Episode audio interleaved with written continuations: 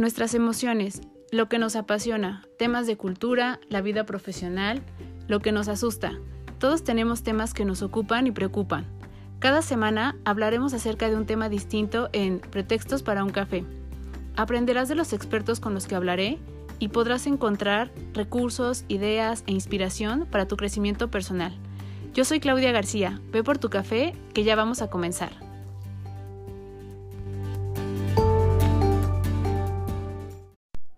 Hola a todos, bienvenidos a un episodio más de Pretextos para un café.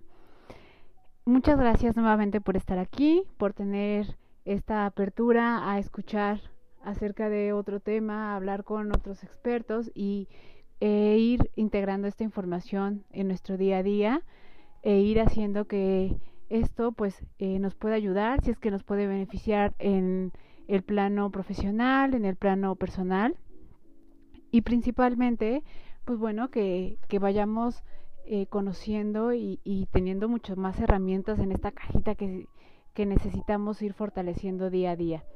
Eh, el día de hoy tenemos una invitada muy especial porque es una invitada que eh, trae una trayectoria increíble en cuanto a la parte de formación, de integración de una organización o un proyecto, cómo hacer que este proyecto funcione y cómo cuando estás haciendo que este proyecto funcione, estás trabajando en ti al mismo tiempo. Eh, cómo creó su empresa, cómo pasaron eh, por momentos complicados y cuáles fueron justo las herramientas que le ayudaron para poder eh, seguir adelante y ser ahora la mujer que es, que es un ejemplo de mujer, ¿no? Es, es un ejemplo para todos quienes creemos que no se pueden hacer las cosas de manera distinta ella fue una pionera, por ejemplo, en el tema de home office. Eh, cuando ella comenzó su empresa, todos trabajaban en home office, en, los, en el tiempo en el que eso ni siquiera era una idea que pudiera ser posible para, para las organizaciones. Y ella fue, rompió con esa, ese paradigma y decidió hacerlo de esta manera optimizando en la parte de recursos, eh, en tiempos de los colaboradores, eh, cuidando mucho la parte justo de su equipo. Y esto le ayudó a dar un paso muy grande en, en el crecimiento que hasta ahora ha tenido. Para ella, por ejemplo, este tema del trabajo en casa, pues no los agarró desprevenidos, ellos ya venían trabajando así desde hace mucho.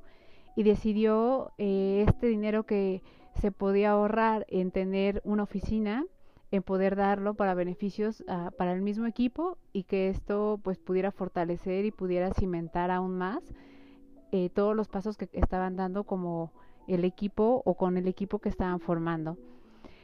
Ella cuenta con dos libros eh, en la que justo nos da estos tips de cómo no solo el pensar en las personas te ayuda a fortalecer a tu, a tu equipo o, a tu organización, sino también te ayuda a hacer que eh, haya dinero y que haya ingresos y que se creen eh, estos eh, estas nuevas ideas. Me parece formidable. La verdad es que nos damos muy poca oportunidad de ser de repente atrevernos a cambiar las cosas, de ser disruptivos, de ir y hacer lo que los otros no se han atrevido a hacer y nos damos cuenta que el ponerte realmente creativo, el ponerte eh, también objetivo al mismo tiempo, te puede llevar a cada día eh, querer hacer las cosas alcanzando tus metas de manera distinta, ¿no? Y esto es lo que ella ha hecho y por eso se encuentra en el lugar en el que se encuentra. Ella es Lina Betancourt y ella, además de ser mentora, además de tener su propia empresa, además de escribir libros, nos da lecciones y nos da puntos que me parece que son importantísimos para una organización que ya está bien cimentada, para una organización que apenas está comenzando, para los líderes, para quienes trabajamos en el área de recursos humanos y principalmente para la parte de nuestra vida, ¿no? Como siempre digo, nunca se separa la parte profesional de la eh, vida como tal, porque solo es una parte de la vida que tenemos el área laboral. Entonces, es un ejemplo, como yo les mencionaba, de mujer. Nos regaló su libro en electrónico, entonces también van a ver aquí la liga para que puedan ustedes accesar a él. Y eh, es una persona que deben seguir, que deben de tener presente porque tiene una formación que como ella lo menciona, pues bueno, fue un aprendizaje que se dio en el día a día, pero que eh, se dio porque ella decidió aprender acerca de ello, ¿no? Y esto es importantísimo. Creo que ahora con el tema de la pandemia eh, se ha hablado mucho de lo que hemos aprendido, pero no lo hemos puesto en práctica. Y ella nos invita a que pongamos justo esto en práctica, en no quejarnos y a saber y entender por qué suceden las cosas y para qué suceden las cosas y seguir adelante, seguir adelante, ¿no? Hablamos mucho a partir de la pandemia de resiliencia y yo creo que eh, más que resiliencia eh, tendríamos que tener una forma ya de vida y de pensamiento que sea así, que sea adaptativa, que sea positiva, que sea em, eh, innovadora, que en la que nos demos esta oportunidad de pensar y de ver por los demás creciendo nosotros a la par que crece nuestro equipo, ¿no? Entonces, esta plática les va a funcionar muy bien a quienes están comenzando un proyecto y a los líderes que ya están en alguna organización que ya esté bien cimentada, ¿no? Les va a dar justo esta oportunidad de decir, eh, pues bueno, se pueden hacer las cosas de manera diferente. Eh, el tema de las personas es súper importante, lo hemos hablado en todos los episodios. Y también eh, cómo queremos crecer y cómo queremos vivir nuestra vida profesional y cómo esto impacta en nuestra vida personal también. Y nos ayuda muchísimo a querer compartir esto con las personas que en algún momento se puedan atorar, ¿no? Entonces, esta es la parte más importante. Eh, a mí me parece que siempre compartir información, siempre estar eh, muy presente de que así como en este momento nosotros podemos estar apoyando, alguna, en algún momento alguien nos pudo haber apoyado o nos va a eh, apoyar, ¿no? Entonces siempre pensar y reflexionar acerca de esto. Les invito entonces a que se queden, a que vean, mejor, más bien escuchen el eh, episodio de manera eh, muy meditativa, que lo escuchen de completo y que no se pierdan a Lina en, en este, estas nuevas cosas que trae que le sigan la pista porque tiene mucha enseñanza que brindarnos. Entonces, eh, como siempre, gracias y bienvenidos. Comenzamos. Pues Lina, muchísimas gracias por estar aquí, por aceptar nuestra invitación y ser parte de, del podcast de Pretextos para un Café. La verdad es que estamos muy agradecidos porque tener a alguien con tu experiencia, este, con tu, aparte, eh, manera de compartir, ¿no? Yo, yo lo he podido ver, siempre, cada invitado me doy a la tarea de, ver qué hacen, cómo, cómo este, han interactuado, eh, veo que tú tienes dos libros, o sea, alguien de verdad que ha tenido un recorrido súper importante en la parte de, eh, de, empresas, ¿no? Que seguramente te ha tocado este, tropiezos y aciertos y demás eh, pues todo eso da sabiduría, ¿no? Todo esto ayuda a que la experiencia nos, nos traiga el saber por dónde sí y el saber por dónde no. Y la verdad es que a mí me da mucho orgullo que, este, que una mujer como tú, tan joven, este, se haya puesto las pilas todavía más joven y que, este, y que en este momento, pues de verdad de, transmitas toda esta confianza de poder preguntarte acerca de todo esto que tú has vivido y todo este recorrido que has tenido, ¿cómo lo podemos poner en práctica hoy en día? Que las organizaciones están un poquito como, no endebles, pero sí están este, un poquito como dudosas, este, están en incertidumbre, cuidando mucho el dinero, ¿no? Por, por la situación que todavía no tenemos cerrada. Entonces, lo que tú nos compartas seguramente va a ser de muchísima ayuda. Gracias por estar acá.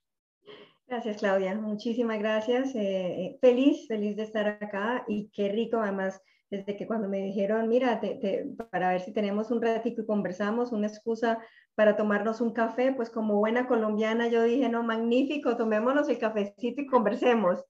Entonces, mil gracias, Claudia, feliz de verdad.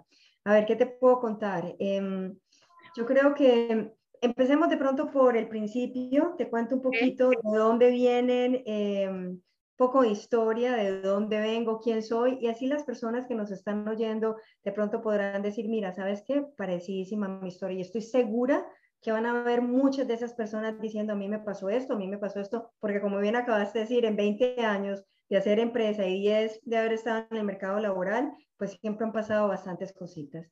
A ver, primero que todo, este, te cuento, eh, pues soy colombiana eh, de Medellín. En este momento vivo en Miami hace ya 20 años. Em, estoy casada con un hombre absolutamente maravilloso, quien es no solamente mi esposo, sino somos partners en la empresa em, de telecomunicaciones desde que fundamos hace 20 años. Eh, mi historia hoy en día te puedo contar, a ver, empieza en el mercado laboral en Colombia. Yo estuve, y me encanta empezar por ahí, así sea, suene como, wow, eso fue hace muchísimo rato, porque esto, digamos, a las personas y a los gerentes de recursos humanos y a las personas que me oyen, que están en el mercado laboral, créanme que también estaba en esos zapatos. Entonces, eh, yo empiezo en el mercado laboral en Colombia, soy administradora de empresas, eh, tengo dos especializaciones, un MBA, esos diplomas, digamos que están muy bonitos colgados ahí, y yo los menciono solo como un marco de referencia, porque no les voy a quitar el mérito, pero yo definitivamente sí creo que la experiencia, eh, nuestros errores particularmente, es quienes determinan quiénes somos y en quiénes nos hemos convertido. Muy particularmente lo que hemos vivido define mucho quiénes somos. Entonces, em, pero como marco de referencia es el área en el que siempre me he movido. Me he movido siempre en temas de marketing, en temas de servicio al cliente. Durante los primeros 10 años de mi tema laboral en Colombia, trabajé en tres grandes y queridísimas empresas colombianas. Em, soy, toda la vida fui, te lo, te lo tengo que confesar, soy la eterna nerd Soy la eterna estudiante. Yo era Claudia, la niña que cuando la profesora hacía una pregunta, yo era, profe, profe, yo, yo. Entonces, que otros decían, esta zapa. Pero ya digamos, lo traías, ya lo traías. Sí, sí, pero digamos que eso generó en mí una persona, o siempre he sido una persona muy curiosa. Y esa curiosidad siempre ha sido un tema que me que me ha marcado. Me encantan eh, no solamente aprender cosas nuevas, aprender de personas, me fascina, sino que me encanta todo lo que son los proyectos nuevos. Entonces, digamos que ahí nace mi pasión por el hacer cosas nuevas, llevarlas desde cero, literalmente en un papel en blanco, hacer un proyecto y ponerlo a funcionar. Es lo que más me apasiona en la vida. Eh, en Colombia, por esa, yo digo que por esa característica, eh, de, meterme siempre, y voy a decir, a veces me metí en proyectos que hasta yo misma no me creía capaz de hacer, pero mi jefe de alguna forma veía algo particular y decía, entreguemos el Olina que ella lo soluciona. Eh, marcó que a muy temprana edad tuve, fui teniendo cargos de mucha responsabilidad. Entonces, desde los 24 años pasé por tres empresas, en cada una de ellas me fue muy bien, pero cada vez proyectos más grandes, empresas más grandes, todo eso fue maravilloso, muchos reconocimientos. Y sí puedo decir que en ese momento el masaje de ego era absolutamente fenomenal. Pero yo creo que eso fue una época de mi vida donde eh, a los 10 años de, haber, de estar en eso, en mi última empresa en la que trabajé, me mandan, digamos, a lo que yo llamo el proyecto más importante de, en mi mundo laboral, que fue montar una empresa de telecomunicaciones acá, una filial, con una gran empresa colombiana que se llama Orbitel. Okay. Y ahí empieza, digamos que mi camino de crecimiento. De ahí para atrás es lo que yo llamo, Claudia, una burbuja. Una burbuja donde si eres buen estudiante, posiblemente tienes un buen trabajo, si trabajas duro, seguramente te va bien, y si te da bien, vas escalando. Entonces, digamos que ese check, check, check si estudias, si haces la especialización y la maestría, si aprendes inglés, y en ese entonces si aprendes de sistemas, porque estamos hablando de hace 30 años, cuando salió todo este tema de Internet. Entonces, eso fue check, check, check y fue muy bonito, fue muy chévere en mi vida, pero era una burbuja y era una burbuja que tenía que vivir. Como todo, llegué a este país em, luego de haber pasado, y tú que me estabas contando hace un momento, que, trabajase todo el que trabaja todo el tema de recursos humanos, Bueno, cuando se abrió la posibilidad de montar la filial de, de, esa gran empresa aquí en Estados Unidos, pues te imaginarás el tamaño, proceso de selección, una convocatoria gigante externa, interna, o sea que era como el cargo dorado. Bueno, quedé seleccionada, tenía dos años de estar casada, a mi esposo le dije en ese momento, bromeando, que si quería trabajar en Estados Unidos, y para mí fue una broma, y él me dijo, sí, nunca he vivido fuera. Entonces, empacamos y nos venimos. Aquí arranca, digamos que el momento, uno de los momentos más críticos, determinantes de mi vida. Al año de haber llegado acá, de haber roto todos los esquemas, de, haber venido, penetrado el, el, mercado, este, lo, hicimos una magnífica labor, este, la competencia que tenía 20 años, pues digamos que llegamos y dominamos el mercado, pero pasa un tema muy importante que yo estoy segura que tú y las personas que me oyen, y es el tema de recursos humanos, es el tema de personas. Tuve un cambio de jefe y éramos diametralmente el agua y el aceite. Entonces, mira qué tan importante lo que se vuelve la primera historia, digamos, en mi mundo laboral, donde de venir de ser la niñita de los rizos de oro, la que todo lo que, lo que toca lo vuelve éxito, me cambian las condiciones, el entorno, la persona con la que trabajo, no me entiendo bien con él y no le voy a echar la culpa a él, Claudia. Él no se entendía bien conmigo ni yo con él. Yo no me lo aguantaba ni él a mí. Porque eso, eso es un tema, uno, yo, yo nunca he sido de, es que él era así, no, eso es mutuo. Cuando uno no se entiende bien con alguien, eso es absolutamente mutuo.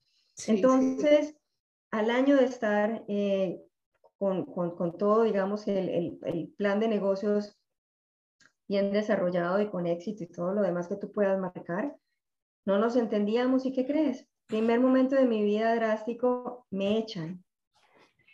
En un momento de mi vida donde yo sentía que cómo es posible que me están echando a mí y cómo es posible que yo empaqué mis tres coroticos en Colombia, me vine con mi esposo, dejé todo, dejé una carrera espectacular en Colombia y estoy en Estados Unidos a 30 días de volverme ilegal porque se dio justo en el momento en que me renovaban la visa y me quedo sin trabajo.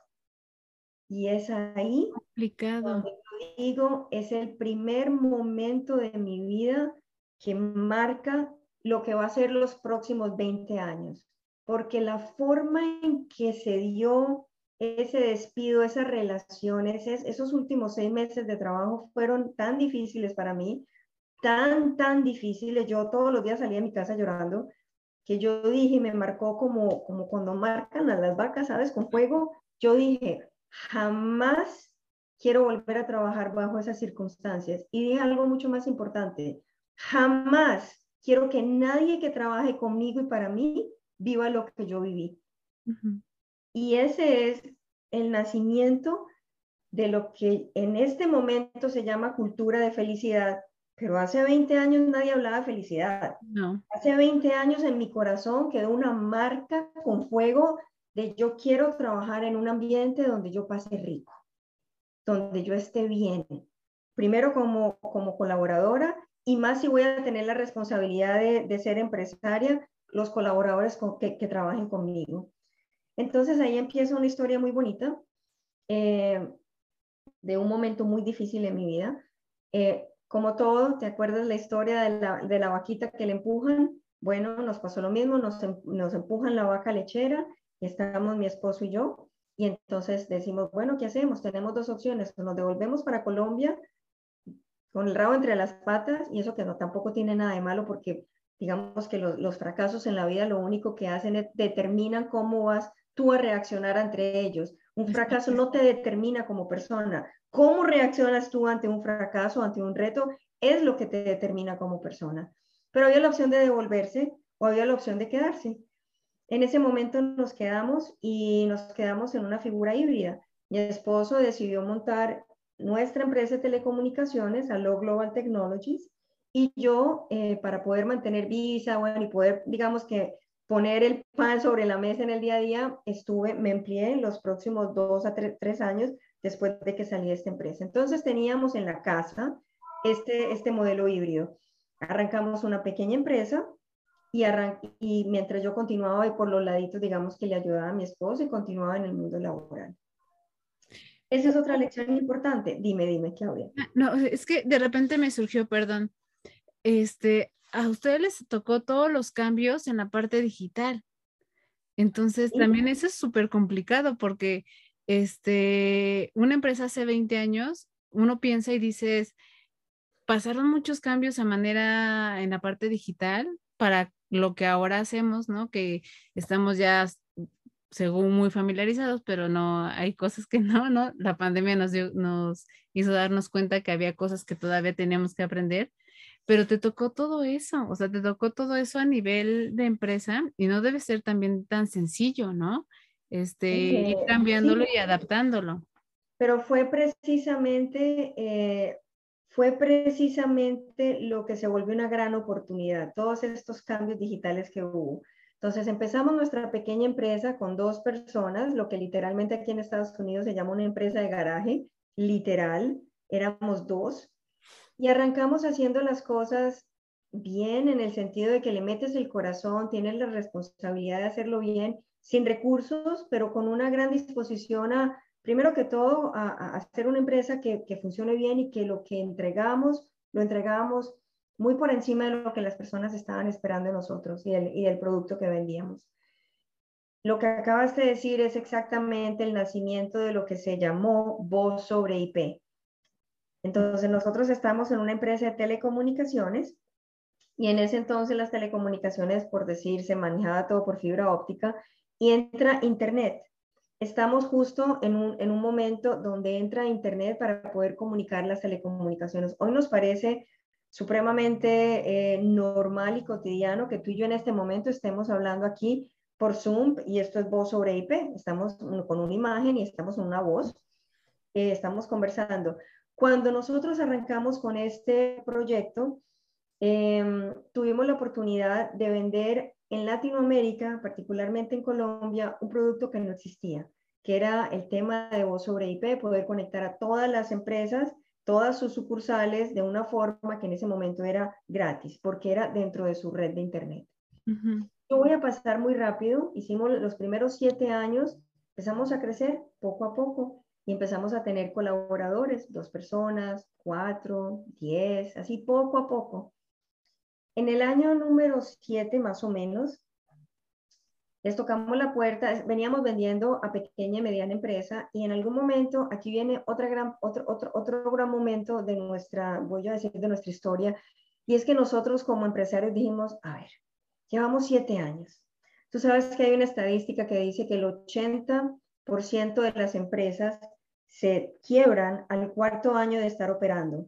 De ese 80% de empresas, solamente el 4% que queda llega a los 10 años. Son unas estadísticas impresionantemente bajitas las empresas que nacen y a los cuatro años existen y a los diez solamente queda el 4%. Y mucho más acelerado, esta es una estadística de hace como, de hace mucho rato, por ahí 20, 25 años, ahora es mucho menor, porque como tenemos tanta competencia y las cosas se mueven tan rápido, esa estadística se ha reducido.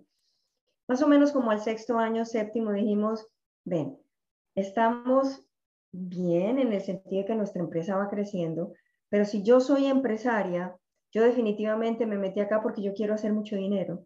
Y esto tiene que ser claro. Cuando tú te metes a un tema de ser empresario, es porque tú dices, yo quiero hacer dinero, quiero tener independencia económica, quiero tener independencia, libertad de tiempo. Y, y yo me río un poquito porque libertad de tiempo cuando tienes tu propia empresa al principio es muy difícil. Pero Bien, y pasa algo muy interesante. Dijimos eh, y empezamos ya a hablar de otro tema que también nos determinó y es el tema del nicho, a quién nos estábamos dirigiendo. Cuando empezamos a ver que lo que estábamos haciendo lo podíamos hacer hacia gran empresa, dijimos, a ver un momentico, es el mismo esfuerzo venderle a una empresa que tenga mil empleados a una que tenga diez mil. Es el mismo esfuerzo. Es el mismo esfuerzo. Entonces, vámonos a tocarle la puerta a los grandes. Y eso fue lo que hicimos. Teníamos un producto muy novedoso, le tocamos la puerta a los grandes. Y aquí viene a los eh, más, eso fue como al cuarto, cuarto, quinto año. Y le tocamos la puerta al banco más grande que hay en Colombia. Cuando le dijimos quiénes éramos, qué producto teníamos, cuánto dinero se van a poder ahorrar, qué beneficios se van a ganar con nosotros, nos dijeron, mira, nos gusta todo excepto que si los contratamos a ustedes, tenemos que, quisiéramos que ustedes tuvieran presencia en ocho diferentes ciudades de Colombia. Tú sabes lo, es que le digan, lo que es que le digan a una empresa pequeña que tiene cuatro o cinco años en el mercado, que ahora tienes que abrir siete, ocho oficinas. Sí. Entonces dijimos, a ver, financieramente no me voy a arriesgar a ir a hacer un préstamo para ir a alquilar siete, ocho locales para poder poner todo lo que son eh, los muebles, eh, todo lo que es el material, todo lo que significa tener una oficina física. Y aquí viene el primer tema que marcó nuestra empresa. Entonces dijimos, a ver un momentico. Tony Robbins, que es eh, un mentor de mentores genial aquí en Estados Unidos, dice algo muy interesante, muy interesante. Y es un cambio de paradigma total. Y es, no hay problemas de recursos. Lo que hay es problemas de recursividad en las empresas. Entonces, cuando uno dice, mm, ¿cómo que no hay problemas de recursos? Y los recursos, llámese dinero o llámese eh, estructura o sistemas o procesos, todos estos son recursos o llámese más personas. Cuando él dice que los problemas que tenemos son de recursividad, empieza por el tema de creatividad, actitud, determinación, liderazgo. Son esos skills que hoy llaman soft, que para mí no tienen nada de soft porque es lo que determina hacia dónde van las empresas. Entonces, ahí en ese momento, cuando nos pidieron abrir ocho oficinas que involucraba un gran capital para nosotros en ese momento, dijimos, a ver, nos están diciendo, quisiéramos que tuvieran presencia. Y aquí fue donde nosotros dijimos, ok, ¿sabes qué? Denme un mesecito, yo ya vengo, voy a traerles una propuesta. Al mes volvimos y le dijimos, listo, vamos a tener un ingeniero y un director de ventas en cada una de estas ciudades cumpliendo con el requerimiento de tener presencia. Nos dijeron que sí y nos ganamos esa cuenta que fue una de las cuentas más importantes que llegamos a tener. Ahora, Estamos hablando hace 18 años, Claudia. Para nosotros no significó abrir ocho oficinas, significó teletrabajo hace 18 años. Y nos metimos a buscar personas, que fue muy difícil al principio decirles, mira, vas a trabajar con una empresa americana, vas a trabajar desde tu casa, vas a trabajar, son dos personas, una dupla por cada una de estas ciudades. Y al principio la gente nos decía, no creo, o sea, no nos creían que éramos una empresa de telecomunicaciones, que teníamos varios clientes importantes por el hecho de que les decíamos, vamos a trabajar desde la casa. No fue fácil ese cambio paradigma y conseguir personas que, que realmente se montaran al bus, y, pero lo logramos. Conseguimos las personas que les interesaba, voy a decir algunas de ellas porque no estaban trabajando, entonces decían, pues la verdad no estoy trabajando, igual voy a, voy a ensayar. Lo tomo, sí, Igual lo tomo y está bien, al principio estuvo bien, no importa. Y ya después fuimos afinando los procesos y qué vas a ver, en el al cabo de los años, nuestro método, nuestro método de teletrabajo se volvió uno de los más grandes atractivos para, para trabajar con nosotros. Y yo ahorita te decía, eh, eso primero que todo nos ayudó a crecer. Entonces, lo que nosotros nos logramos ahorrar en toda esta infraestructura de oficinas, pudimos entonces coger esos recursos y contratar más fuerza de ventas, contratar más sistemas, desarrollar procesos y ya empezamos a construir una máquina. Eso es lo que yo también invito a quienes me están oyendo que son, que son, que son empresarios, que lo que necesitan es construir la maquinita el tema del teletrabajo nos obligó la pandemia a mandar a nuestros colaboradores para la casa, quienes los tenían en la oficina. Pero nosotros que los tenemos en la casa desde hace 18 años, sabemos lo mega espectacular que eso puede llegar a ser. Las cosas nunca van a volver a ser iguales con esta pandemia. Hay muchas personas que no quieren volver a trabajar como lo hablábamos anteriormente. Y yo invito a todos esos empresarios o gerentes de recursos humanos que me están oyendo, a que sí se puede, primero que todo, trabajar de una forma eficiente, productiva, responsable desde las casas. Y le voy a poner un, componente adicional que no no he empezado ni a hablar de ese, y es bajo una cultura de felicidad. Ahorita yo hablaba del número 7 y es que me, me adelanté un poquito la historia. A los cuatro años fue que hicimos esto. Cuando llegamos a nuestro séptimo año, que ya veníamos trabajando con gran empresa. Te imagínate, Claudia, somos una empresa de tecnología. Cuando tú hablas de tecnología, necesariamente hablas de proyectos. Y cuando hablas de proyectos, necesariamente hablas de equipo de personas. Entonces, nosotros podemos tener el director de un proyecto en, en Bogotá, eh, y sus tres o cuatro personas, su equipo puede estar uno en Medellín, otro en Venezuela y otro en México. Y aún así podemos entregar soluciones de alto desempeño en teletrabajo.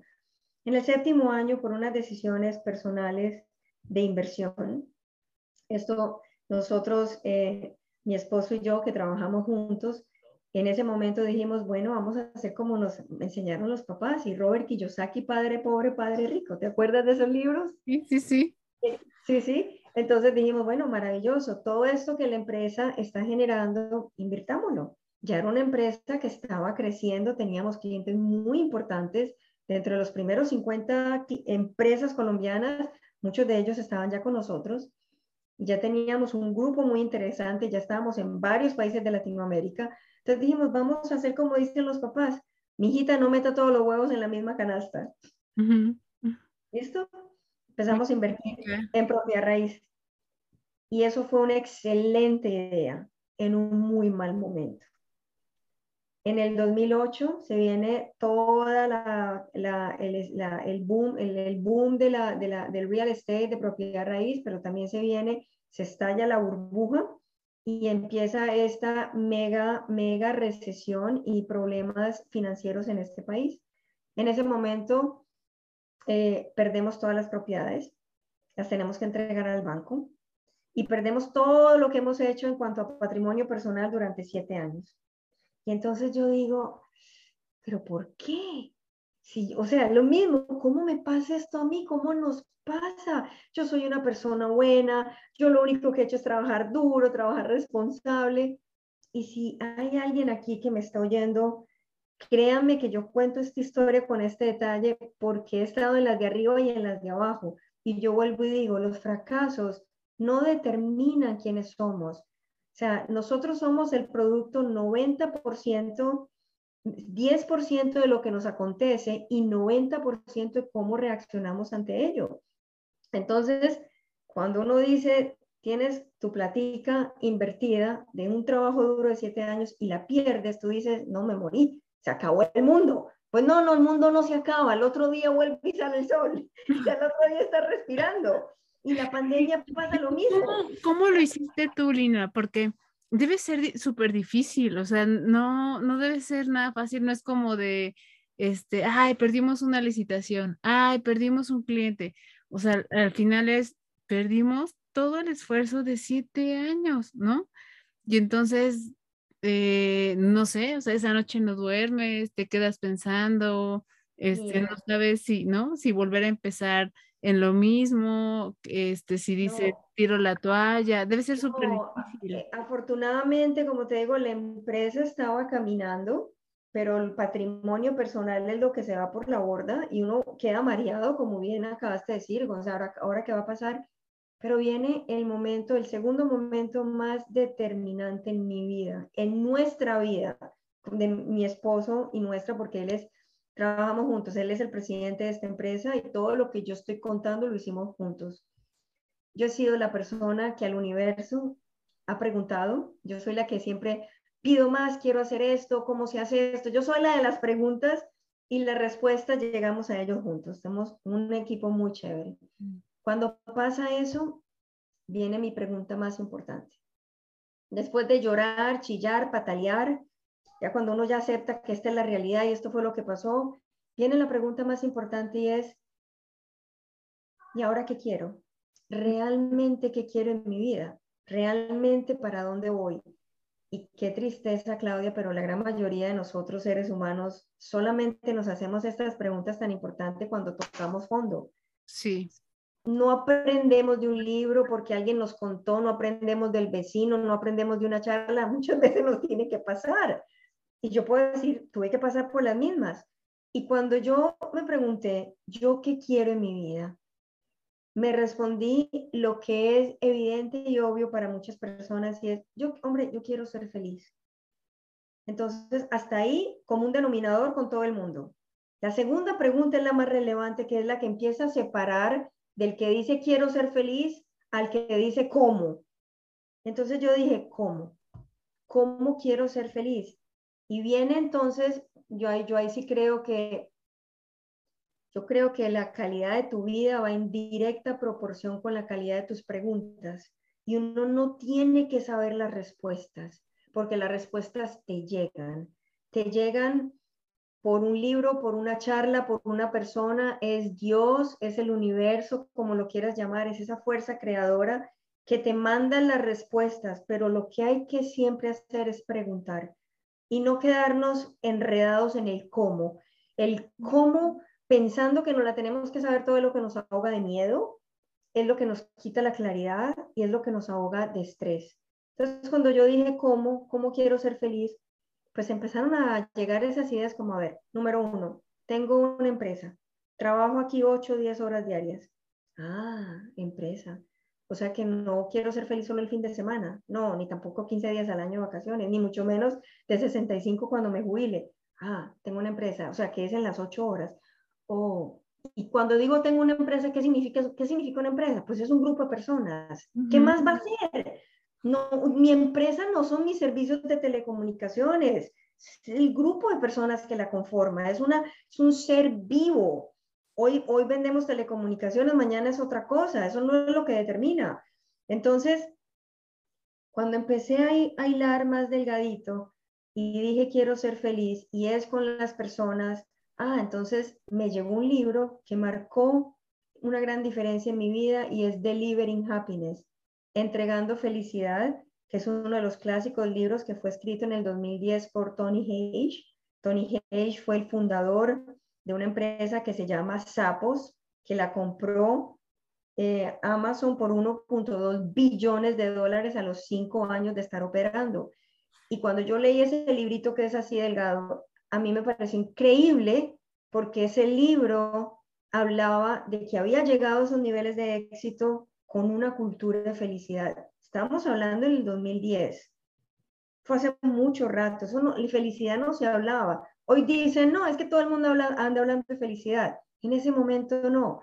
Y lo que trajo, digamos que, y quiero recalcarlo aquí, es que cuando se habla de felicidad organizacional, no se habla de arcoíris y, y, y, y, y, los regalos de Navidad y pongamos chocolates en todas las oficinas. No, eso es bacano, eso es chévere. Pero eso no es el tema de felicidad y que todos nos queremos mucho y el happy go lucky, no. El tema de felicidad es un tema de propósito organizacional.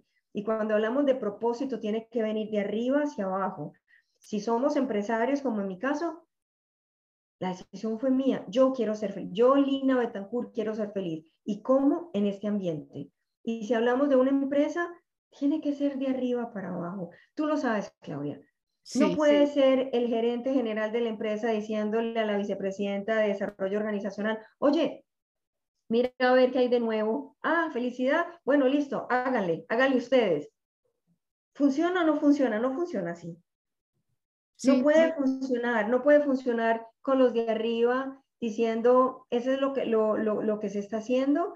Ah, me están diciendo que a través de la felicidad va a haber más productividad, va a haber menos rotación, va a haber más sentido de pertenencia, cuáles son los números que, que, que, que eso ya está más que probado. Entonces, listo, háganle, háganle, lo funciona.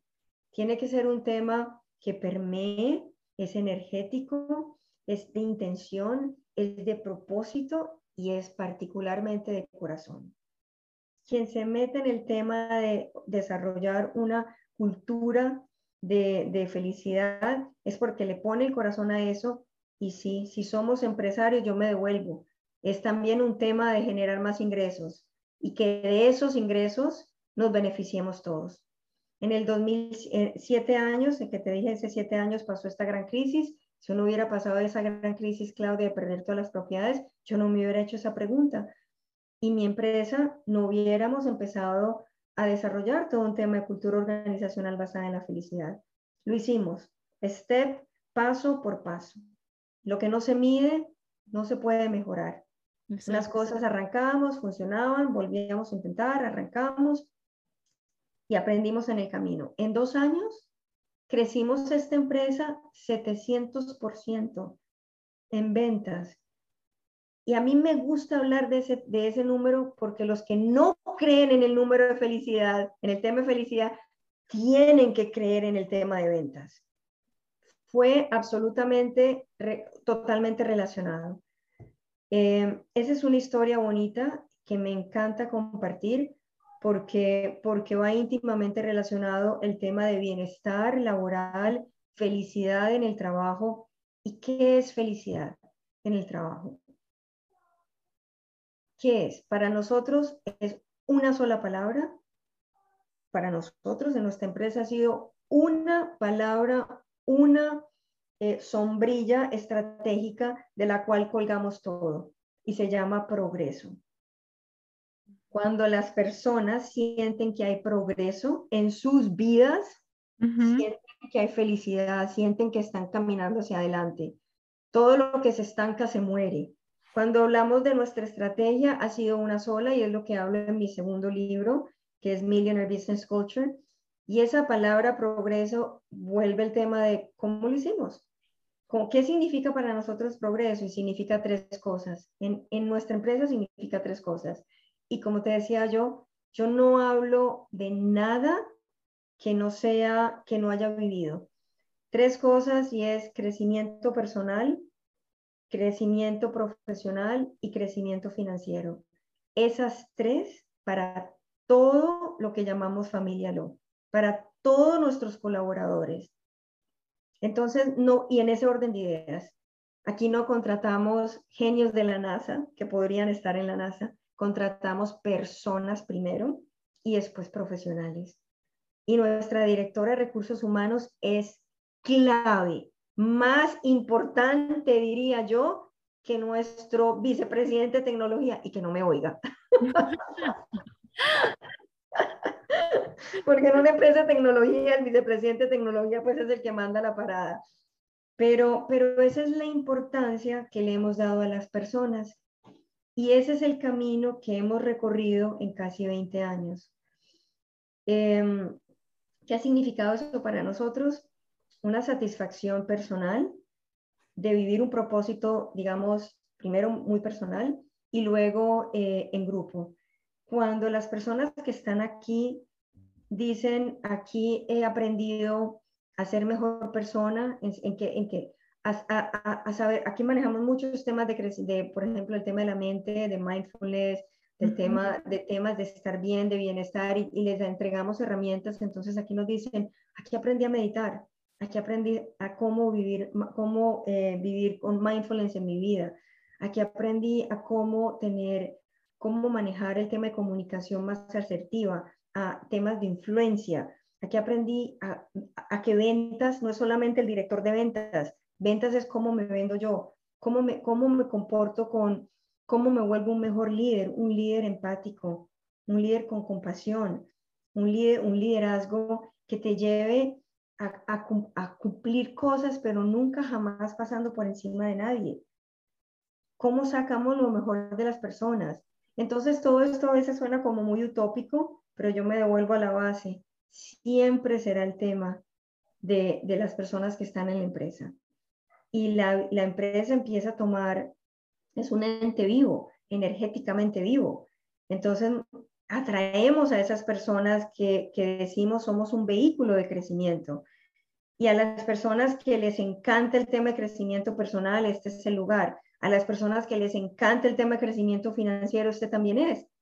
Porque cuando hemos tenido buenas épocas, no entregamos tostadores a final de año y televisiones, entregamos bonificaciones muy interesantes, que eso es otra cosa que yo también quiero invitar, si hay aquí empresarios que nos están oyendo, eh, compartir, compartir, compartir los frutos no solamente por la gente que se lo merece, sino que, que puede haber más satisfactorio que poder compartir los frutos que se construyeron entre todos. En conjunto, sí.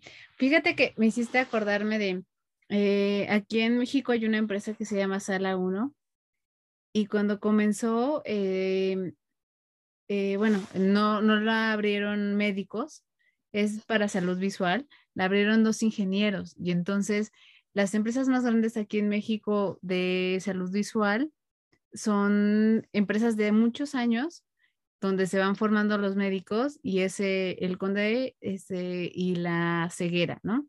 Entonces llegan ellos y es como estas empresas saltan así y dicen, ¿cómo van a abrir una empresa parecida a la nuestra cuando son ingenieros, no? O sea, no, no es posible. tenían como mucho en contra, los doctores no los querían, este, ellos eh, eh, siendo emprendedores, este, sus quirófanos estaban en una casa en, la colonia Roma y entonces eran quirófanos muy chiquitos, ¿no? A diferencia de, lo que veías en, en, las otras empresas. Y las personas que comenzaron a confiar en el proyecto, en particular la parte de enfermería, eran personas que tenían la parte de, de enfermería como carrera técnica, no como licenciatura. Entonces, conforme fue creciendo y, fueron ganándose el respeto de las otras empresas, este, por justo sí cumplir con los parámetros, mejorar procesos, incluso formar médicos, ¿no?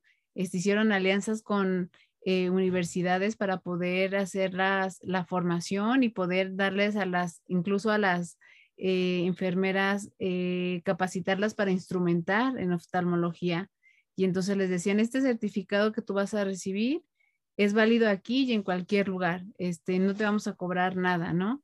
Este, tú solo tienes que sí tomar, terminar el curso, este, hacer las tareas y demás. Pudieron tener la oportunidad conforme fueron creciendo, después ya eran como nueve clínicas, después este, 15, un centro quirúrgico ya grande, ¿no? Tenían ya servicio de oftalmopediatría, retina, etcétera y que las enfermeras que se quedaron como técnicas eh, no podían ganar por, por el esquema, lo mismo que una licenciada, eh, alguien que tenía una licenciatura. Lo que hizo la empresa fue decirles, te vas a meter a estudiar la licenciatura, ¿no? Nosotros te vamos a ayudar y vas a tener la oportunidad de estar al parejo de las mismas este, enfermeras que están entrando y con esto tanto tú vas a aprender más como nosotros vamos a estar más seguros de lo que sabes y vas a ganar más. Y entonces es, es día, es hoy en día que, este, que yo cuando entré y que entré cuando era sala uno nada, hay una enfermera que en especial que se llama Elvis, si nos está escuchando por ahí se, se va a acordar, es al día de hoy que todavía está ahí. Y entonces justo es esto, es esta parte de, de que se le valoró, ¿no? este, creció personalmente, creció profesionalmente y creció económicamente en el mismo lugar. Entonces se comprometió todavía mucho más con la, con la empresa cuando empezó siendo nada y ahora pues ya que la, la empresa es, es, grande, ¿no? Entonces ahí, ese es uno de los ejemplos que, que, este, que uno, ¿no? De repente ahorita que tú decías se me vino a la mente y dije, sí, claro, o sea, e, esto es lo que logran las empresas que tienen presente a la gente, ¿no? 100% del tiempo. Nosotros hacemos, como todas las empresas, una planeación estratégica y hay unos objetivos y hay unas estrategias, pero también hay un tema de la comunicación, es muy importante. Además de que acuérdate, te estoy diciendo, estamos todos en teletrabajo. Al día de hoy, todos estamos en teletrabajo y todos manejamos un tema de cultura organizacional. Todo esto a través de la distancia. Eh, hemos, antes de la pandemia, hacíamos unos encuentros, eh, hemos hecho encuentros donde vamos todas las personas y pasamos un fin de semana, pero ¿qué vas a ver? De un fin de semana de tres días, solo, digamos, media mañana hablamos de trabajo. Esto, así va, el, eh, así va el año o así vamos a empezar el año. Esto es lo que más o menos vamos a hacer para este año y los otros, el resto del tiempo, eran temas de ecoturismo, de integración, pasamos espectacular. Era un tema de conocernos y, tú no te imaginas lo emotivo de, lo, de, abrazarnos la primera vez que nos, nos, conocíamos, personas con las que llevábamos de pronto un año trabajando y no las conocíamos porque no habían, no habían, habían llegado después del, del, del último encuentro.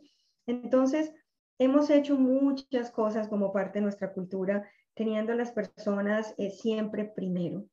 Eh, una época hace como cinco años que tuvimos el, el único momento, digamos, empresarial que, y fue por un tema de desenfoque de nicho, que nuestras ventas bajaron.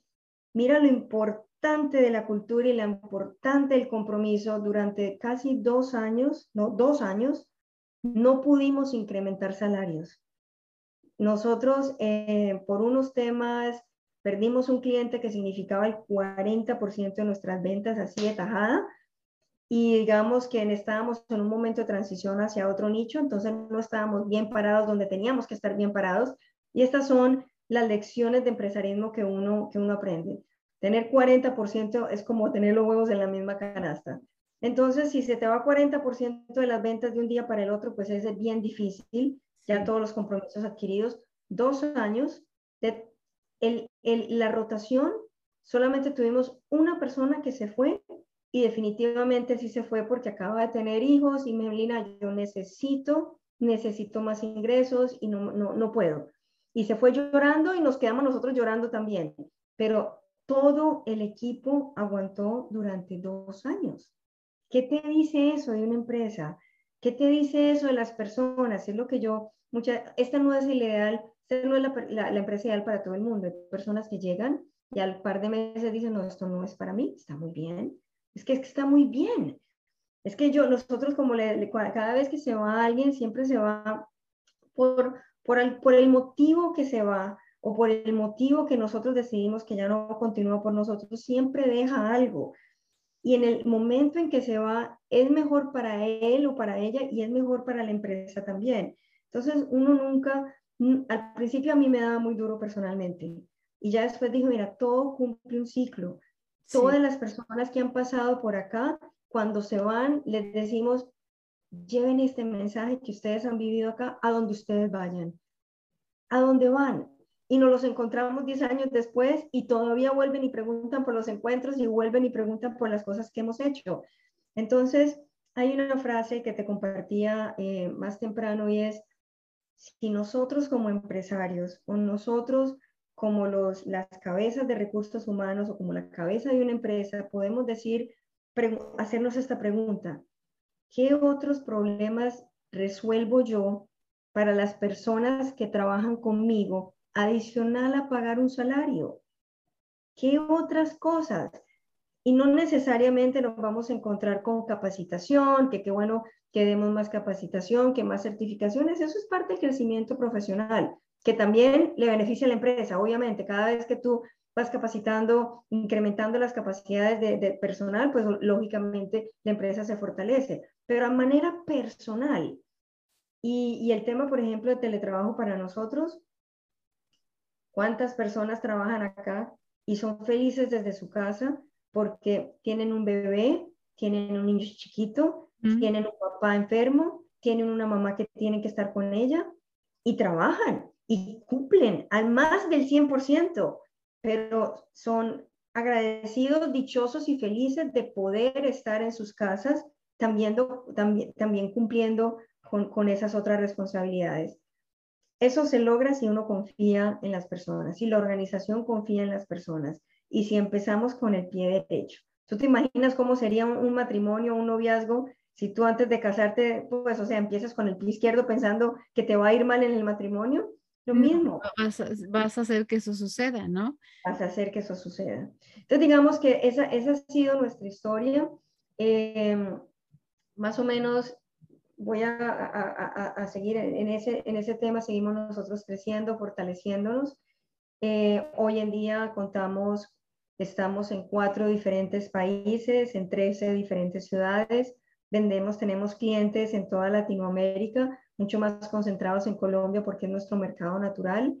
Eh, y manejamos todo tipo, manejamos todo lo que es eh, el tema de contact centers. Entonces es obviamente un producto que con la pandemia todo el mundo necesitaba conectarse virtualmente. Entonces fue un tema que también para nosotros fue un momento de oportunidad no solamente el hecho de que ya estaban trabajando desde sus casas, sino que el producto como tal se acomodaba a las circunstancias que estaba viviendo el mundo. Ahora, de tres años para acá, ya sí yo, mi vida personal y tuvo un cambio y es de estar feliz, realizada en mi empresa, viviendo, digamos que todo esto que hemos venido conversando, creciendo también. Eh, se me presentó la oportunidad de escribir mi primer libro. Eh, escribí el primer libro en el 2018. ¿Cuál fue primero? ¿El de Secret Sand? Sí, Secrets of the Zen Business Warrior, Secretos del Guerrero Empresarial Zen. Y digamos que el primer libro tiene que ver mucho con, fue en el 2018 que se lanzó, y es un libro más que todo poniendo o, contando un poco lo que yo he vivido y es algo que como empresaria sí puedo pararme y decir, mira, em, el tema de éxito empresarial definitivamente es un tema de mindset, definitivamente es un tema de tu mente y de tu manejo de emociones. Entonces, hay una frase que dice que el éxito empresarial es 80% mindset y 20% estrategias y tácticas, que son skills. ¿Por qué? Porque no importa si tú eres un genio con el tema estratégico y táctico, si en el tema de mindset eres una persona que se mantiene muy estresado, muy preocupado o no tiene claridad o se mantiene enojado o le da miedo, ¿me entiendes? Son todas estas emociones que son supremamente natural vivirlas en el día a día. Entonces es a través de, de las herramientas y es a través de no solamente saber las herramientas, sino practicarlas. Uno no sabe nada hasta que lo vive. Entonces, si en la mitad de un problema grave se te fue el cliente que representa 40% de tus ventas, perdimos todos los ingresos de todos los ahorros de, siete años de, capital de, en, real estate y se fueron, esos son los momentos que uno dice, bueno, ¿y ahora qué hago? ¿Y cómo hago? No me voy a cortar las venas porque esa no es una opción. Entonces, ¿qué hacemos?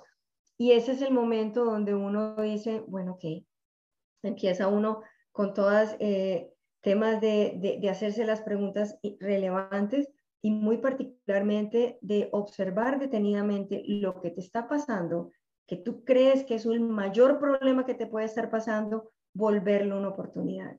Yo sé que suena sencillo, pero realmente lo es si no nos enfrascamos, si no hacemos una tormenta en un vaso de agua, si podemos decir esto no por qué me pasó, sino para qué me pasó, para dónde va mi vida, yo qué quiero y saber que como dicen las abuelitas, no hay mal que dure 100 años ni cuerpo que lo resista. Y eso solo que significa que todo pasa, todo en la vida pasa.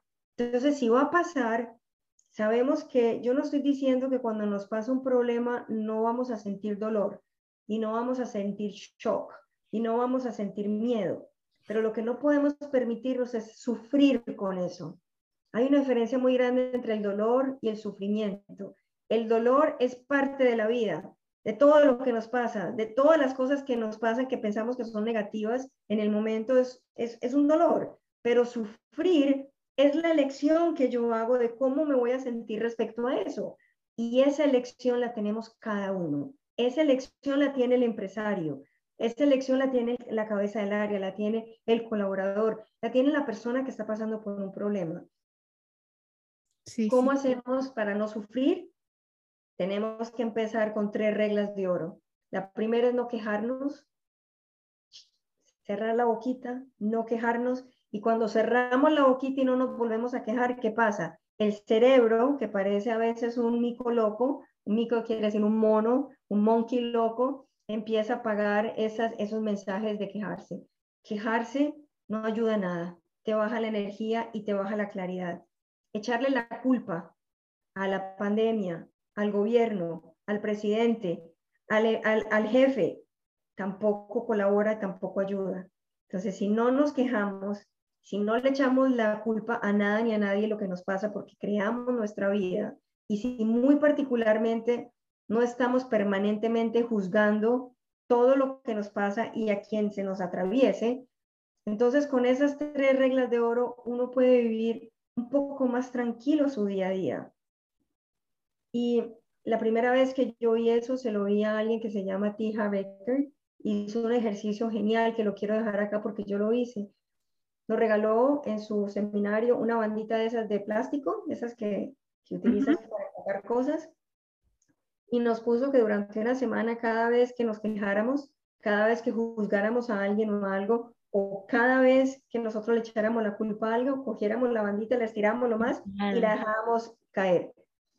Obviamente se empezó a poner rojo, pero ¿sabes qué hizo eso, Claudia? Me di cuenta cuántas veces al día me estaba quejando. Y quejarse es, ay, qué frío, ay, qué calor. Este señor se me atravesó en la mañana, es un ta, ta, ta, ta, ta, ta, ta, ta. Mi hijo me llegó con una mala nota, es que la profesora no sé cuánto. Mi vecino nos sacó al perro y mire lo que me hizo aquí en el patio. Todo eso es juzgar y todo eso es quejarse por cosas que son sencillas. Yo no estoy hablando de quejarnos porque se me fue el cliente más importante. Estoy hablando de las cosas cotidianas.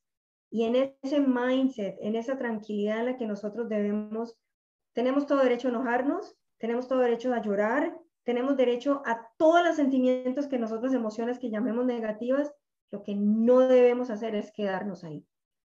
Aprendamos a no quedarnos ahí. Aprendamos a que nos demoramos dos minutos, desen tres minutos para patalear, llorar, chillar y quejarse y salgan de ese estado.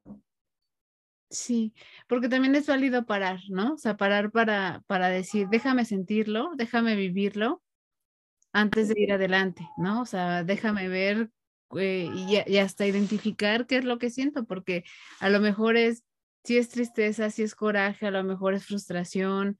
Y eh, esto también nos ayuda a conocernos, siempre los, ¿no? Las situaciones que son como extremas o que las situaciones que no esperamos son las que nos ayudan a conocernos porque son las que nos ponen las este, emociones más complicadas, ¿no? entonces, este, darte este chance de parar y decir, a ver, déjame sentirlo para poder continuar. Y también entender que, como tú decías, nada, nada en la parte de emprendimiento de un proyecto sale bien a la primera, ¿no?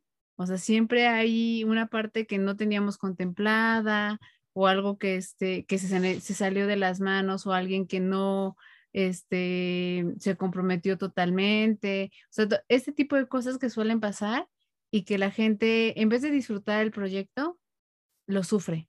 Este, a mí me ha tocado mucho verlo, lo sufren, ¿no? Lo sufren y eh, justo como tú dices, está la queja de, es que fulanito, es que tal, es que esto y es de, bueno, con lo que tienes ahorita, haz lo que, lo que puedes hacer y disfrútalo, porque esta, esta, este proyecto no se va a volver a repetir. Va a haber uno parecido y ya vas a saber qué controlar y que revisar que en, tu cajita de herramientas que tienes previo a hacerlo. Pero disfrútalo, o sea, disfruta también la parte en la que a veces no tienes todo, eh, porque te va a enseñar, ¿no? O sea, si, si, si hay enseñanza detrás de... De todo, Claudia. Yo, yo digo que nos tenemos que dar permiso para ser humanos. Permiso para llorar, permiso para la rabia, la, la rabia, la cólera, lo que tú quieras, el sentimiento que sea, todo eso es sano pero tenemos que aprender, eso es como una espiral, como cuando uno pelea con el marido que arranca con una cosa muy tonta y como es una espiral que va bajando, entonces ya empiezan a con cosas de hace unas semanas, un mes, hace un año, hace diez, eso también pasa en las emociones, es una espiral que baja y se va y hay un momentum de la emoción. Entonces, permitámonos darnos el primero, pero entendamos que entre más nos concentremos en eso, más grande se vuelve. la energía es así, en lo que tú te enfocas, se expande. Bueno o malo, donde tú enfocas tu atención, eso es energéticamente se expande. Si nos quejamos del jefe, ahora por cualquier cosita te va a caer gordo y, y por cualquier cosita, y en algún momento te cayó tan gordo por cualquier cosita, porque alimentaste y hablaste con tu marido y hablaste con tu mejor amiga y hablaste con el compañero de trabajo que mira lo que hizo, mira cómo lo hizo, mira lo que me está diciendo. Y en algún momento dices algo que no, no debiste haber dicho y en algún momento te quedaste sin trabajo. Porque a mí ya me pasó.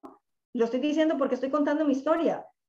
Yo me quejaba y yo decía, pero ¿cómo este hace esto y mira esto y mira lo otro? Y en algún momento le tuve que haber contestado, habré hecho cosas que tampoco él dijo, a ver, un momentico Aquí, aquí, aquí tampoco así son las cosas.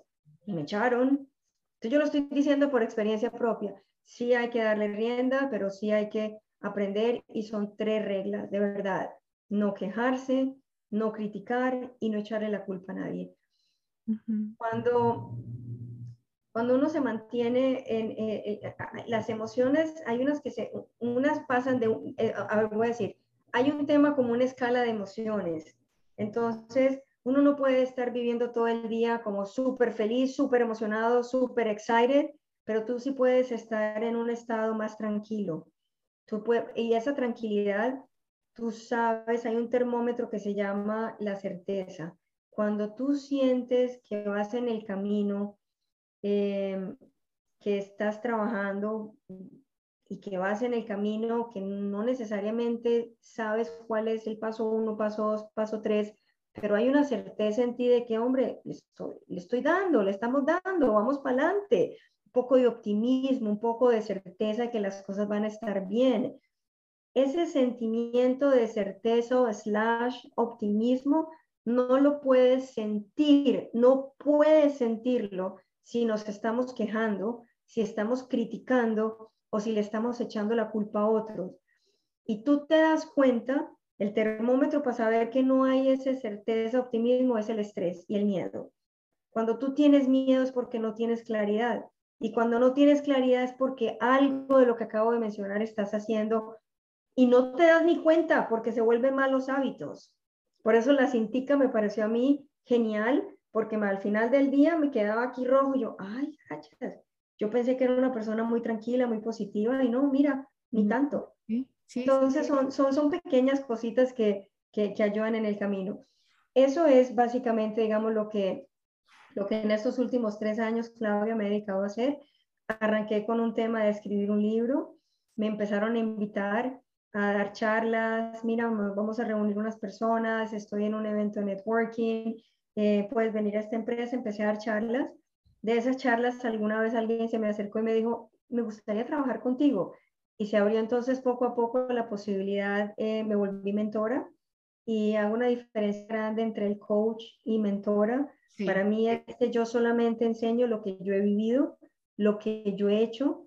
Es un camino, no es el más perfecto ni es el único, entonces, me gusta mucho el acompañamiento como de la mano. Vamos juntas y vamos en el camino, más allá de dar la teoría y ya te fuiste con el folder, estuviste en mi programa, ya tienes las grabaciones, ya me oíste hablar, me preguntaste las preguntas y chao, no, venga, venga, vamos a, por los resultados que, que estás buscando en tu vida.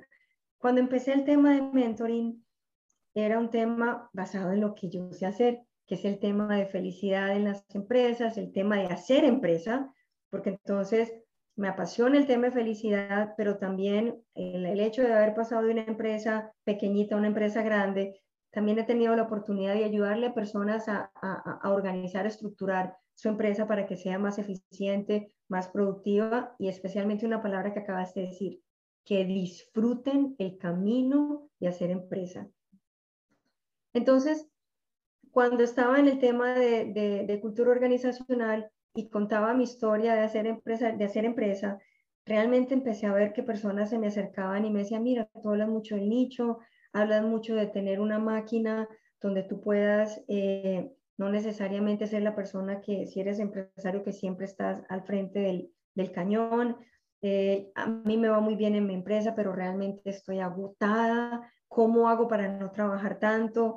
o cómo hago para contratar más personas, me quedé con cinco, me quedé con diez y ya no logro generar las ventas para contratar más, cómo hago para poder tener eh, un, un, funnel de ventas, prospectos, ¿cómo, Entonces, en la contada de mi historia, me empecé a dar cuenta que les atraía el tema de hacer empresa eh, junto con el de felicidad, pero más el tema como de cómo organizo mi empresa.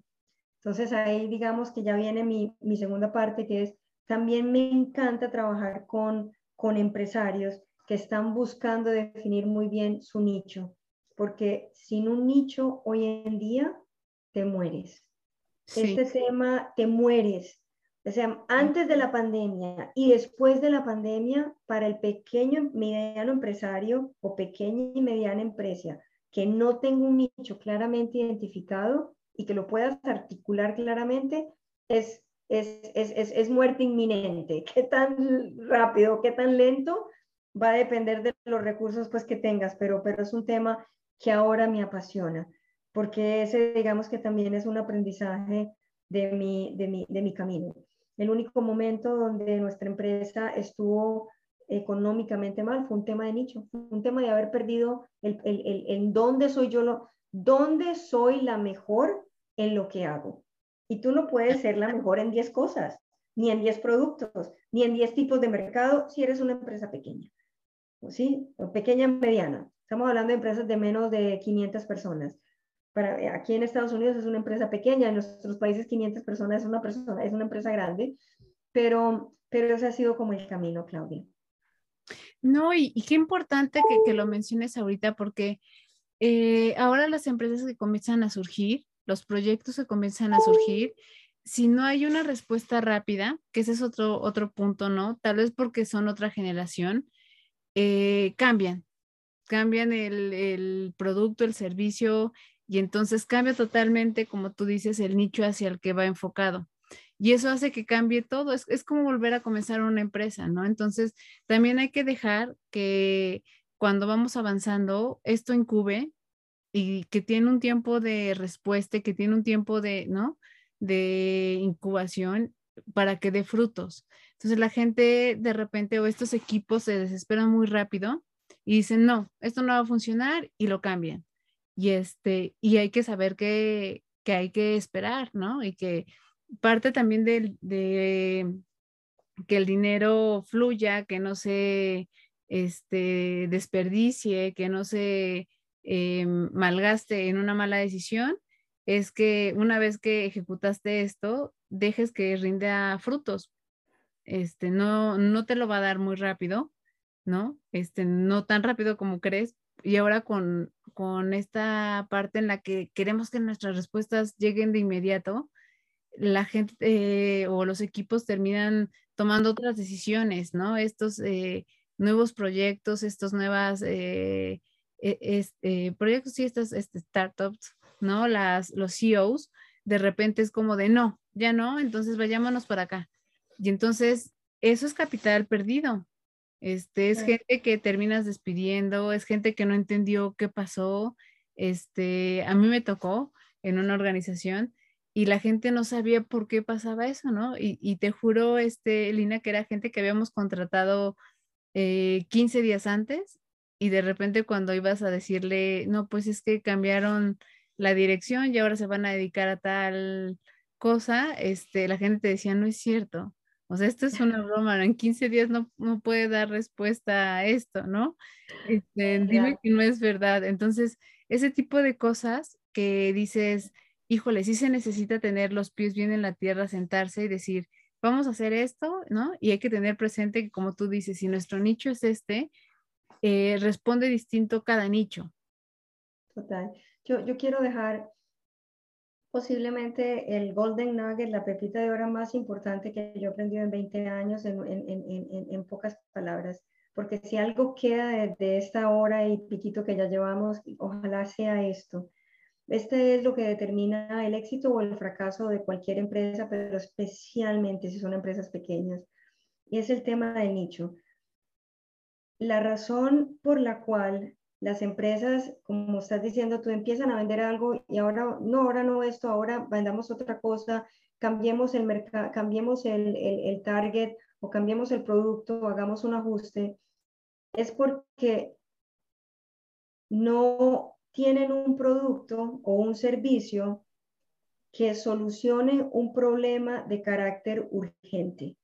El carácter de urgencia, de, una, de solucionar algo de carácter de urgencia, es lo que se llama un producto que es nice to have o must have. Quiere decir, si tú tienes un producto o un servicio como, ay, qué bueno tenerlo, eso suena buenísimo, excelente, versus uno necesito esto ya, este tema del marketing, de, cómo llegas al, al, mercado, de cómo vendes, cómo ofreces, pero especialmente cómo vendes. No voy a hablar ni siquiera de cómo lo entregas y la parte operativa. El tema del marketing solamente puedes generar ventas si tienes un marketing que obedezca a lo que se llama un sentido de urgencia alto. Voy a poner un ejemplo. Cuando a ti alguien te dice, mira, yo soy mentora, eh, yo soy mentora de, mm, eh, con mis programas puedes tener eh, mayor salud, más vitalidad, más longevidad para que disfrutes tu vida, tengas más energía, ese tipo de, digamos, como de frase es un producto un servicio que yo digo es, ven, qué chévere, algún día quisiera yo tener más salud, no estoy hablando de que yo ya estoy enferma, pero como más energía, pero si a mí me dicen, digamos que es una persona que tiene cáncer y esa persona solamente logra eh, dormir tres horas al día en la noche, y esa persona sabe que por sus tratamientos tiene que dormir mínimo siete horas para que los tratamientos empiecen a hacer su efecto, es imperioso que esa persona consiga a alguien que le ayude con herramientas de relajación a dormir mejor. Entonces, si hay un coach que se especializa en pacientes de cáncer y se especializa en temas de ayudar a que consiguen el sueño en pacientes de cáncer, eso es totalmente específico. Eso es un nicho específico y eso es una necesidad urgente.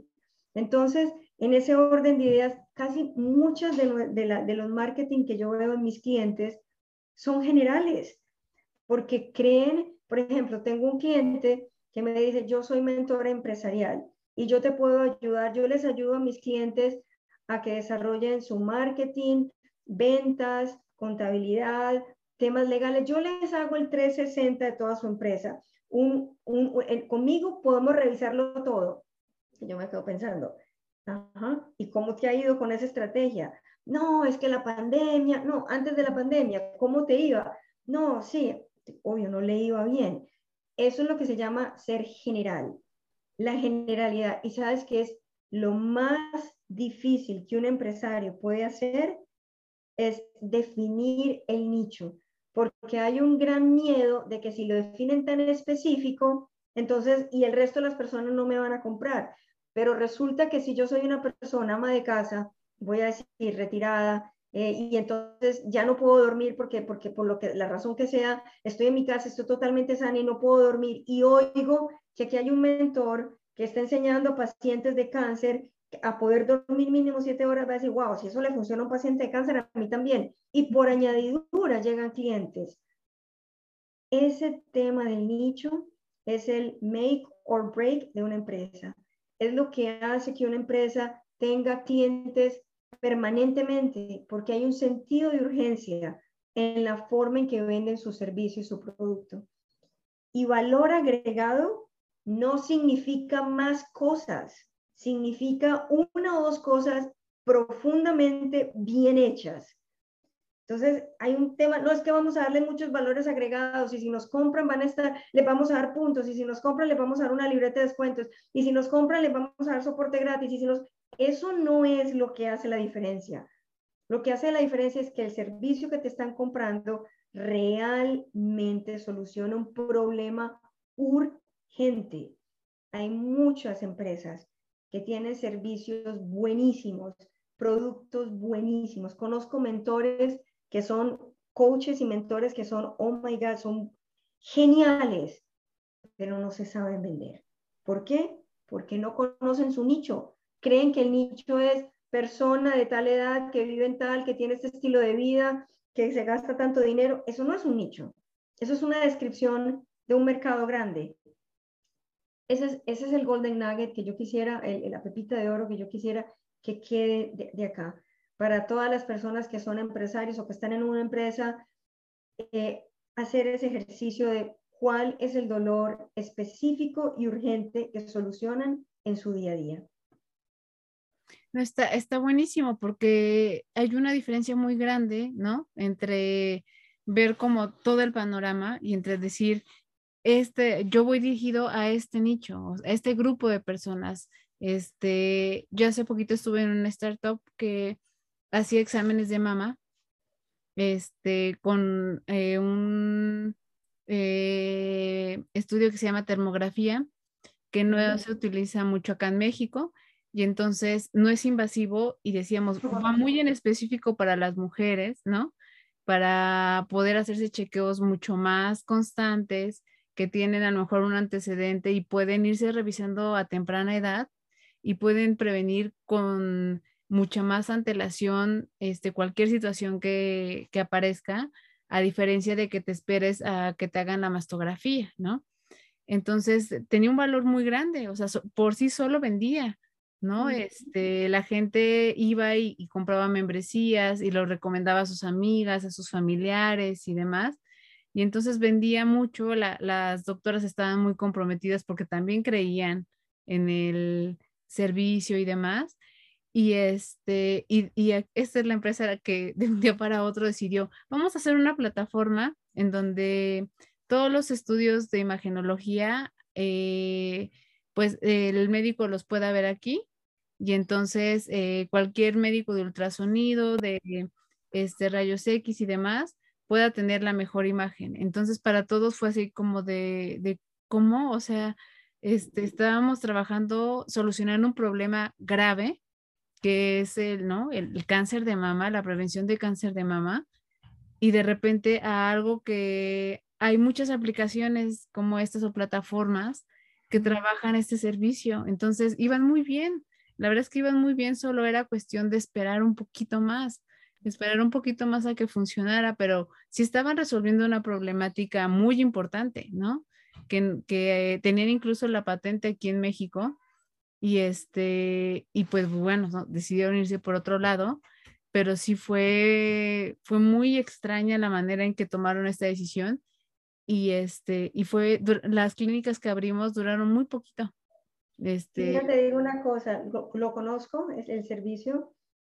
Mira, mira, por ejemplo, si ellos hubieran seguido con eso, y lo digo porque los que son exitosos acá con ese servicio, es lo siguiente. Si hubieran seguido con ese servicio y hubieran enfocado el nicho a si tú eres una persona que te preocupa la irradiación de los rayos X y quisieras tener una alternativa más natural, este es el servicio. El tema de que es un servicio, un, servicio que ayuda a prevenir cáncer es muy grande y es muy general y hay muchas formas de, pues, pero si tú te vas al niño, la mujer que es de pronto este, más orientada a todo lo natural, de pronto es vegetariana, vegan, tema energético, que le hace la cruz hacia que todo lo, a todos los rayos.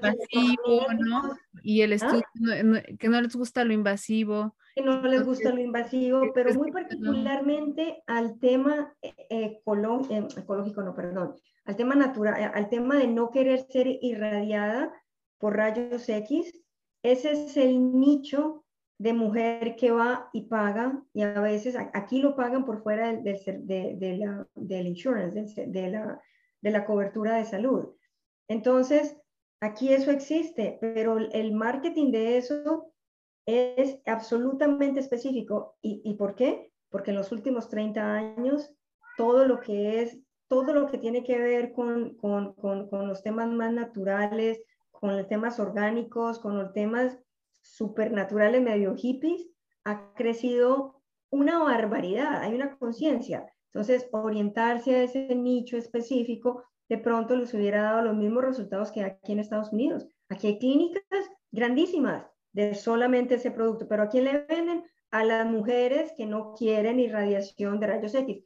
No es que quieran tener tres al año, es que no quieren una mamografía tradicional, solo quieren esta que es una termografía pero eso es un nicho. Ese, ejemplo está muy bueno, Claudia, porque eso es de lo general y quisieron hacer algo más general en vez de haberse vuelto más específico. Y, yo lo veía, al final nos tocó hacer la devolución de todas las membresías que se compraron y yo decía, no terminamos, hay una inmensidad de, de, gente que compró y este y me tocó que me eh, bueno entrar al correo donde la gente compraba y, se activaban las membresías y había muchos correos sin leer de médicos que decían cómo puedo hacer para que este estudio que ustedes tienen esté en mi consultorio entonces yo dije híjole o sea había muchas posibilidades de moverlo para diferentes lugares pero no hubo esta atención no de decir a ver hacia cómo nos vamos a enfocar y qué otras posibilidades tenemos que no nos van a costar económicamente, ¿no? O sea, los mismos doctores lo estaban pidiendo y entonces podías colocarlo ahí este, wow. también. Wow, qué, qué, qué e, era un proyecto muy bonito. Este, la verdad es que yo, yo cuando entré dije, padrísimo trabajar con este proyecto, pero cuando cambiaron, pues sí, casi todos nos este, fuimos porque fue de, ya no, ya, y ya no había un propósito, por ejemplo. Este, aquí había un propósito que era justo esto, de este, bajar la tasa de mortalidad de cáncer de mama, ¿no? Entonces la gente sí estaba muy comprometida con todo eso y de repente cuando sale la plataforma es como de, bueno, este se perdió un propósito, este ya no vemos eh, estos casos donde las pacientes nos dicen, oye, muchas gracias porque me detectaron a tiempo tal, que son las ganancias emocionales, todo ese tipo de cosas se perdieron. Total, total. Mira, Claudia, yo creo que si me permites, me gustaría de pronto hacer un regalo a las personas que todavía nos están escuchando, em, porque yo sé que hemos hablado de muchos temas, hemos hablado de empresas, de delivering happiness, de cultura, de empresarios, eh, y para todas las personas yo siempre digo, quien está aquí, quien está tomándose tiempo de su vida para oír este podcast es porque está buscando respuestas a sus preguntas. Y a veces eh, venimos y nos, nos, nos ah, impacta a alguien y de pronto nos inspira, pero la rutina del día a día nos vuelve y nos coge el día a día y de pronto digas, mira qué rico, hoy esto, pero mañana pasó un problema y se te olvidó ya lo que oíste, yo quiero dar un regalo, si me permites, si me gustaría entregar aquí el link de mi primer libro para todas las personas que están aquí hoy, no lo puedan bajar. ¿Te parece? muchísimas gracias. Muchísimas gracias. No, estamos muy agradecidos porque hay mucho que aprenderte. Yo incluso te iba a decir, este, yo espero que no sea la primera vez, la última. Espero que podamos tener este, alguna otra eh, ocasión para poder eh, volver a reunirnos y este y hay mucha información, la verdad es que es mucha información. Es, mucha información y a veces ya, de pronto ya después de una hora ya alguien queda como mareado y no sé, me, ya me parece como que si quieres tener eh, más información como más detallada de lo que hemos venido conversando, lo voy a, te lo voy a poner acá, está por escrito, pero lo digo es el, el website de esa zen, z-e-n punto Lina Betancourt, Betancourt es B-E-T-A-N-C-U-R.com slash book. Puedes bajar ahí mi libro sin ningún costo eh, y ahí ya sí puedes referenciar eh, cualquiera de las cosas que hemos venido aquí conversando. Y por favor, si te gusta, si quieres preguntarme algo, ahí está mi información. A veces es más fácil simplemente decir, sabes que sí me gustaría conversar contigo eh, conversamos, me, me, contactas y conversamos media horita y, miramos dónde estás. A veces es más fácil aún que leer un libro, pero un libro sí es mejor que estar oyendo que, que, esta conversación porque está más estructurada. Esto, fue, esto ha sido como el cafecito más informal que hablando con Claudia. Sí.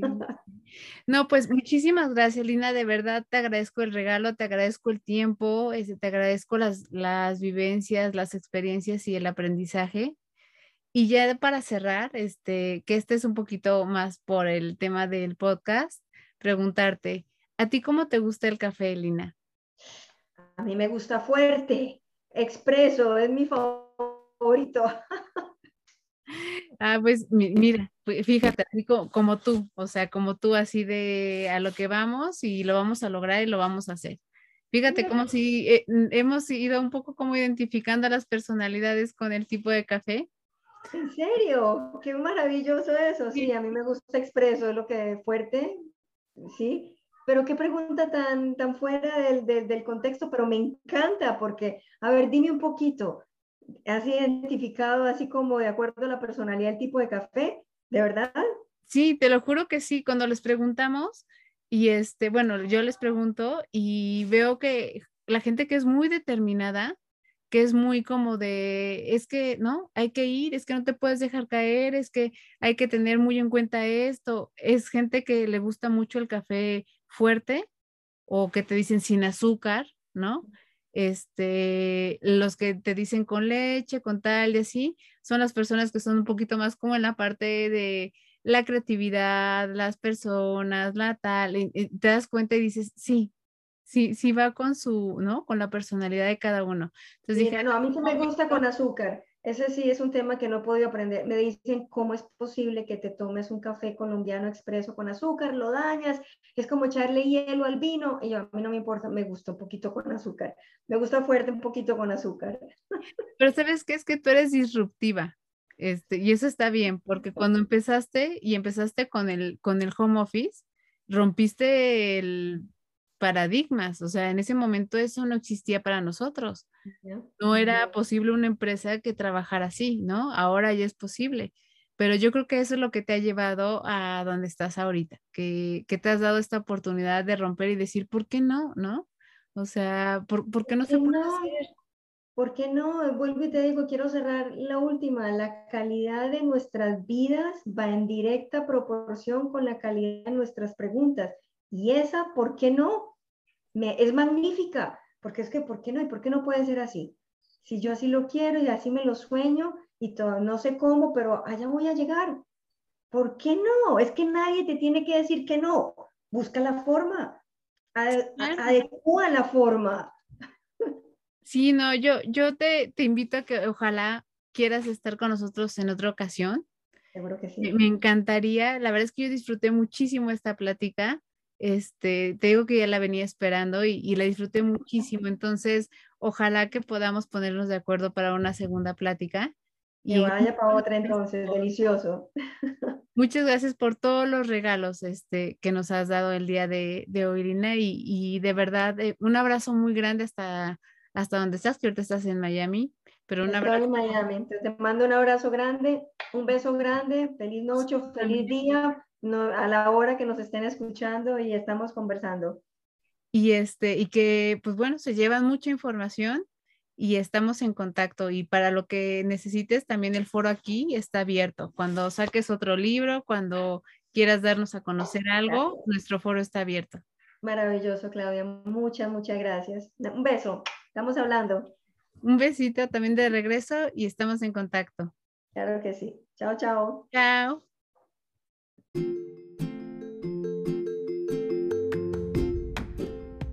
Muchas gracias por estar aquí. Nos escuchamos en el próximo episodio con un pretexto más para hablar de otro tema.